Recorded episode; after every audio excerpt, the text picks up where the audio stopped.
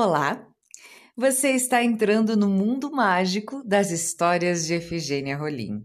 Eu, Ciliane Vendrúsculo, atriz e contadora de histórias, sou idealizadora do podcast Histórias da Rainha Efigênia. Que minha voz possa conduzir sua imaginação a esse mundo multicolorido e cheio de imagens fantásticas. Que tal mais uma história?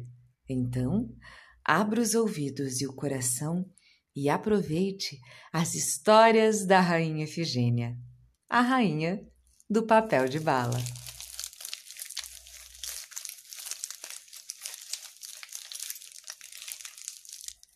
Dando sequência à divulgação de histórias de outras escritoras e escritores brasileiros de importante relevância para a literatura e contação de histórias de nosso planeta, hoje vamos conhecer uma história de Glória Quirinos. Ela se chama Tartalira. Na escola das tartarugas, certo dia de preguiça, para espantar um cochilo, uma tartaruguinha curiosa procurou o seu próprio nome e achou o seu sobrenome num enorme dicionário. E quase quebra a carapaça de tanto pulo que dava, de tanta volta e cambalhota, quando soube que seu nome tinha música no sobrenome. E mostrou para todo mundo o verbete assim escrito: Tartaruga Lira. Eureka! Eureka! Eureka! E saiu gritando por aí. Ganhei um sobrenome com sete notas musicais. E claro, dançou e cantou Dó, Ré, Mi, Fá, Sol, Lá, Si, Dó. Atrás dessa descoberta veio muita lenda antiga, pequena, média e grande. E ela, que andava devagar, mas de boba não tinha nada, no meio de suas andanças e de certos tropeços, descobriu uma tia-avó que lhe contou sua origem. Era uma vez um deus Hermes passeando pelos campos da Grécia de outros tempos. E não é que de repente ele escutou um som um som mais lindo que um violino, mais lindo que uma harpa, que vinha não sei de onde.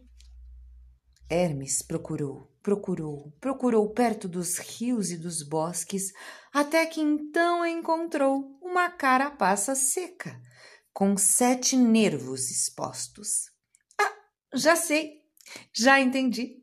O vento batia nas cordas da tartaruga e daí nasceu o som, não é? A tia-avó ficou pensando, pensando como se voltasse de um tempo longe de lonjuras e como se estivesse num palco. Ela começou a recordar os segredos da sua vida, de tartaruga lira. Desde a época em que nasceu o primeiro espanto. Desde a época em que as horas abriam e fechavam as portas do dia, a tartalira já espiava o mundo de fora com olhos de assombro. E com esse seu jeito de olhar para dentro procurando verdades, ela escrevia no avesso da carapaça antiga seus primeiros versos. E seu corpo era arco e também era casa, da música e da poesia. A tartalira afinava com o tom do vento, com o tom dos rios, das rodas e cachoeiras, as sete cordas da lira. E no canto esquerdo da velha carapaça, ela ampliava o rumor do tempo. Desde a época em que as musas inspiravam Apolo com seu canto, desde a época em que o Orfeu adormecia a ira dos monstros do mar, do céu e da terra com encanto. A Tartalira já era leitora do ritmo do mundo e acomodava bem devagar as notas musicais no verso pautado da longa vida. Era assim A tartalira era assim, era esse seu jeito. E seu talento era lento, lento à prova de todas as fúrias e dos maus ventos. Cada nota, uma rota, cada linha, uma ida, cada traço, uma volta, cada corda, um canto, cada ruga, um lamento, cada passo, um avanço, cada trégua, um descanso. Ainda hoje, a tartalira vai devagar pelo caminho longo. Para, para parando, para, para temperar o tempo, para parando, para contemplar a vida. E a cada volta do verso, ela joga fora um ano de prosa com o amigo vento.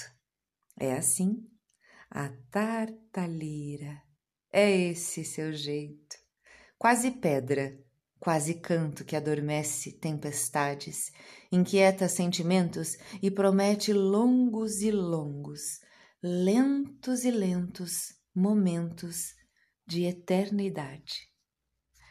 No final da história, quando a tia-avó se virou, viu a tartaruguinha dormindo um sono, um sono feliz de gostoso. Hum cobriu-a em silêncio com seu lençol de sonhos e ali mesmo desenhou.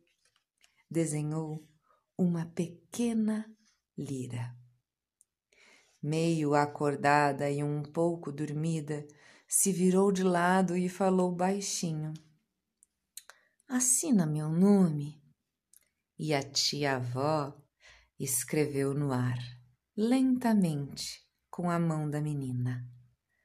Tar, ta, li, ra.